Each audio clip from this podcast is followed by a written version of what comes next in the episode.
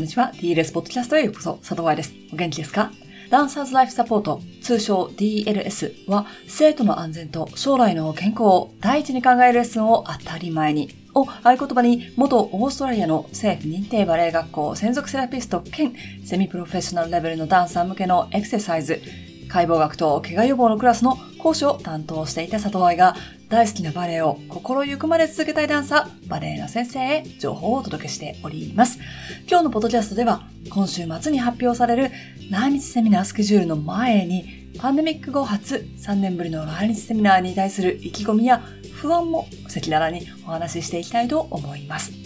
スタートする前に最近 DLS ポッドキャストワールドへいらっしゃった方々のためにまずはいらっしゃいませ。そしていろいろな意味でマニアックな DLS ポッドキャストへようこそ。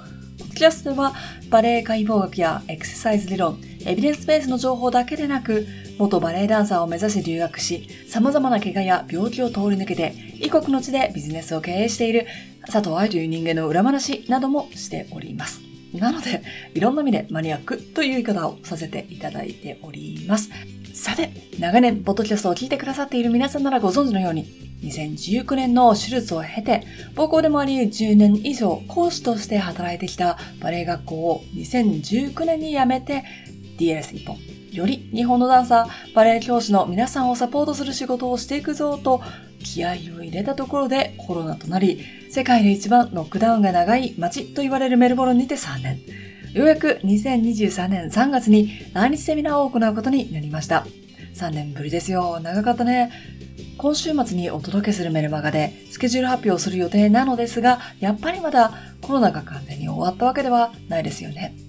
去年のクリスマスあたりでもライブラリ制作のお手伝いをお願いしていたフランスにいる方がコロナになって作業中断とか、友達がクリスマスイブにコロナ発覚、すべてのクリスマス行事キャンセルになったとか、SNS を見ていても日本ダンサーはレッスン、リハ中にマスクをしている姿なのですぐに日本の写真だとわかりますし、まだまだ甘く見てはいけないんだろうなという気持ちとともに、報道はされていないけれど、医療関係者さんたちはまだ大変な生活をしているんだろうなとも思います。そんな中なので、3月来日セミナーはギリギリまで迷っていました。ギリギリというのは裏作業のギリギリという意味なので、もちろん皆さんには1月中旬にスケジュールを発表しますし、2月の頭に申し込みをスタートする予定です。スケジュール発表と申し込みの間に少し時間を設けているのは、その間にご自身のスケジュールを調整しなければいけない人もいるでしょうし、裏ではライブラリー1年会員さんや公認たちの先行予約申し込みも行われているからです。なので、ギリギリというのは去年の11月 ぐらいの話なんですよ。本当は6ヶ月前から準備すると裏でバタバタしないで済むので DLS チームは楽なんですが状況が揺れ動いていましたもんね。9月、10月あたりは。ですが腹をくくって3月来日セミナーを決行することになりました。昔みたいに5大都市を回ってというツアーはできませんし、クラス数も少ないです。1ヶ月ずっとセミナーしていたなんていうことも過去にはありました。北海道、名古屋、九州、そして東京でフィニッシュみたいな時もありましたけれども、さすがにそれは無理というか、やりたくないというのが本音です。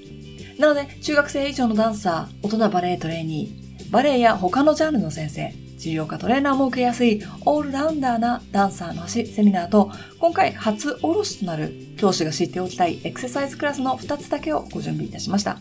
もちろん、インストラクターコース卒業生、通称、高2たちは、高2合宿というスペシャルイベントがあるのですが、それはすでに彼らに発表してあるし、申し込みも始まっているので、今日のトピックには入れないでおきましょう。東京に来られない人たち、スケジュールが合わない人たちにもチャンスがあるように、来日のちょっと前に、教師のためのバレエ解剖学講座、モジュール1、2をオンラインで行うことになっています。2022年8月に一時帰国した際は、インストラクターコースの皆さんだけにお会いしたんですね。本当に少人数で知っている人たちだけで。それで問題なく終わらせられたので多分大丈夫だとは思うんですが、いくらスタジオ内やクラス中に気をつけていても移動中の電車とかは避けられませんよね。日本でセミナーをやられている方々は多いですが、心配じゃないのかなと思ってしまいます。でも実際に日本に住んでいたら日常に戻らなければ生活していけないんでしょうね。発表会もこれ以上延期できないでしょうしね。3年というと中学生で舞台がゼロとかになってしまいますものね。